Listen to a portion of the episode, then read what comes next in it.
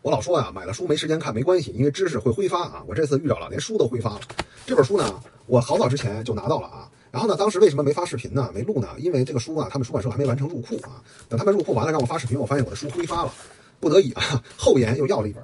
这本书呢，写的特别有意思，叫《历史的天空下：宋代真实的市井生活》啊。这之前提到了，为什么我喜欢马伯庸的书呢？马伯庸的书写的都是普通人、小人物，是吧？这个司马迁的《史记》很伟大，但是里面没有一个人是普通人啊。我们呢都是普通人，我们呢看历史啊，去看一看古代的普通人过得怎么样，再对比对比现代，才有可能产生幸福感，是吧？那么为什么选宋代呢？因为宋代相对来说是普通人日子过得最好的朝代啊。到明清啊就已经裂开了啊。唐朝呢很多技术还不完善，在这个普通人最幸福的时代，在大城市里的普通人过得怎么样呢？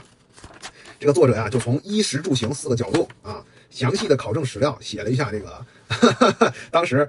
这个宋朝啊，尤其是这个这个开封啊，什么汴梁是吧？什么临安府这些地方啊，这些生活在都城里的普通人到底过得怎么样啊？有数据为证啊。这个当时的开封呢，属于国际大都市啊。当年呢，后来呢，这是这是这个北宋是吧？到了南宋呢，就弄到临安去了啊。临安的时候呢，在这个淳佑年间啊，临安城的人口密度已经达到了两万一千人每平方公里，这什么概念呢？北京市二零二零年的人口密度是一千三百三十四每平方公里，那么以人口密度最高的西城区来说，人口密度也只到了两万一千八百一十八人每平米每平方千米，什么意思呀？临安啊，在宋朝的时候的人口密度和北京市西城区现在一样啊。那么到了咸淳年间，咸淳年间是哪年呢？一二六五到一二七四年，临安的人口密度已经达到了三万五千人每平方千米。你要知道啊。古代人不住楼房的啊，这西城区多少高楼大厦是吧？啊，你想想啊，所以啊，为什么先给你们报个人口密度呢？就是在这样的人口密度下，那个房价就不可能便宜，好吧？我们就说啊，在这个市中心的老破小，大概是多少钱呢？是一千三百贯，啊，这老百姓住的就不能再破了。但是呢，这个核心地段吧，就市区吧，一千三百贯，你们这个可能没概念啊，一千三百贯一贯就是一千个铜钱吧，啊，一千三百贯就是一百三十万个铜钱啊。那么当时的人呢，收入是多少呢？朝廷教书省雇人抄书，每个月的工资三千五百文，三点五贯啊。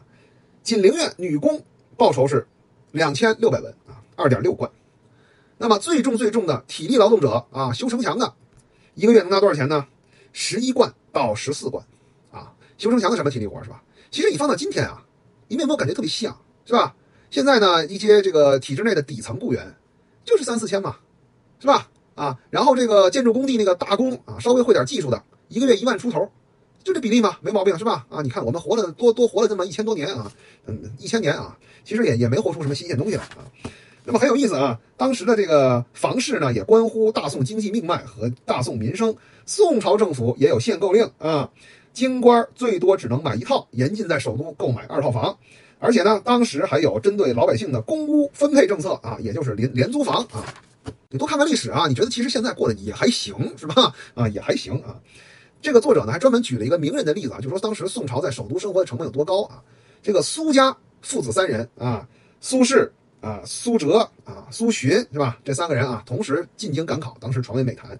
这爷儿仨呢，当时是从四川眉山市东坡区是吧？从那儿出发的啊，要怎么叫东坡呢？啊，这三个呢，这个这个苏家呢，在当地算是一个小富农啊，小富之家啊。到了这个京城啊，只能租住在太平兴国寺的浴室内，仨人住一起啊。后来呢，父子三人那不就中举了吗？中举以后还是没有钱，还得在寺里接着租，又住了整整一年啊。这应该叫什么？开封是吧？当时是北宋开漂啊。然后宋朝呢还有很多很有意思的政策，比如说呀，我们今天都看过一个段子是吧？就是这个。呃，房主拆迁要走了，租客非要要拆迁款，还闹啊！这个一时在抖音上传为丑谈啊。宋朝的时候啊，拆迁，这个房东还真的得给租户一笔钱。哎，你看看什么叫人证是吧？啊，这个说的特别有意思啊，特别好玩。然后这个租售比呢，那个时候的租售比啊，比现在高多了。所以那个时候买房啊，真的是一个很好的投资啊，因为租售比高啊，租房啊真的能回本儿啊。哎，什么公租房呀，这那的，很有意思啊，很有意思。这本书特别好玩啊，这这只是。第二章呢就开始讲饭了啊，宋朝人吃什么呀？买得起什么呀？以什么为主啊？怎么吃啊？宋朝的酒楼有什么服务啊？